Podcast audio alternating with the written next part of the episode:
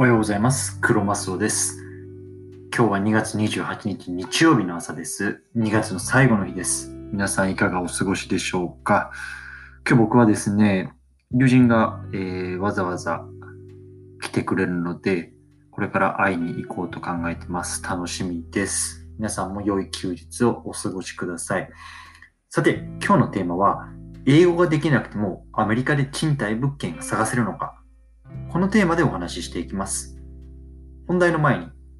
この番組では主にアメリカでの資産運用の話や自由な人生について考えるというのをテーマに毎日配信しています。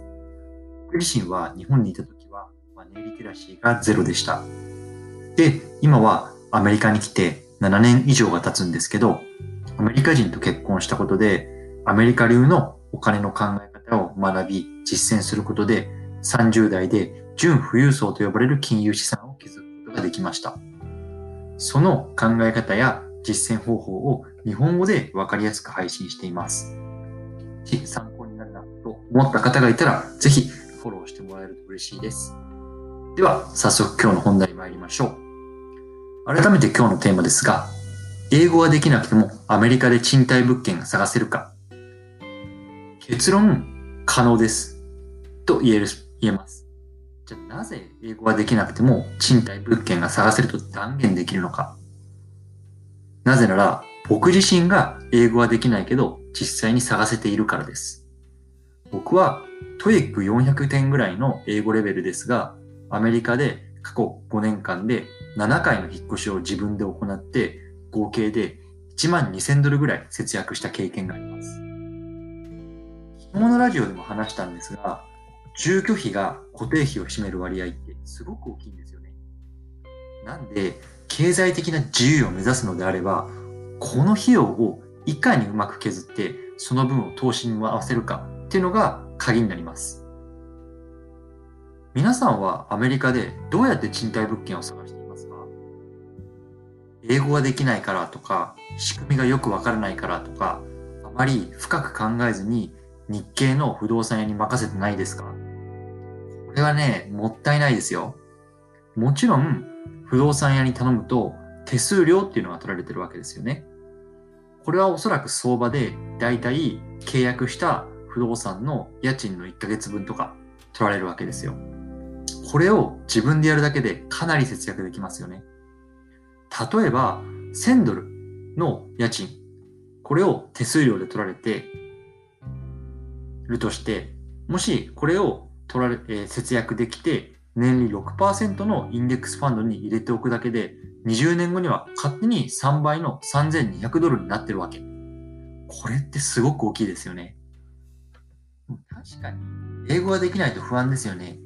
僕も最初はそうでした。ただ、実際に賃貸物件選びの際に使う英語ってほとんど決まってますし、一度慣れてしまえば簡単です。しかも、イ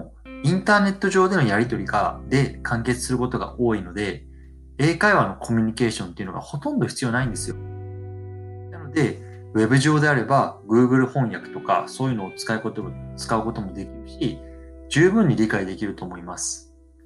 実はこのあたりのことを僕のブログで解説してます。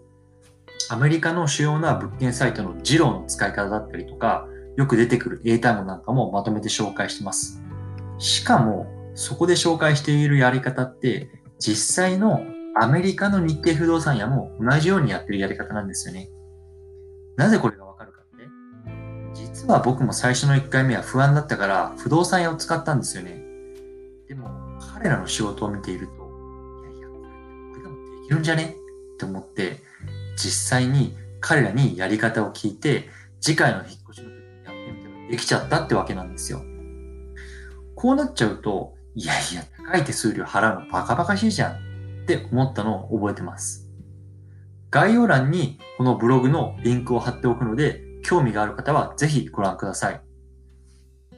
ということで、今日はこの辺にして、テーマを最後まとめると、英語ができなくても賃貸物件が探せるのか答えは、TOEIC400 点の僕が7回以上も引っ越してきてるから探せます。しかも、アメリカの日系不動産屋も同じような探し方をしているので、慣れてしまえば自分でできちゃうよ。不動産屋サイトの詳しい使い方は概要欄に貼ってあるブログにまとめてあります。自分で物件を選ぶことができれば無駄な手数料を払わず払わずに節約できるし、それを投資に回すことで自由への道が近くなりますよね。ということで最後、このラジオではこういうふうにお金とか自由な生き方についてアメリカから発信しています。また、ブログではやツイッターでも同様に発信しているので、概要欄のリンクからぜひご覧ください。もし今日の内容が参考になったのであれば、ぜひフォローお願いします。では、今日はこの辺で終わりたいと思います。さよなら、良い一日を。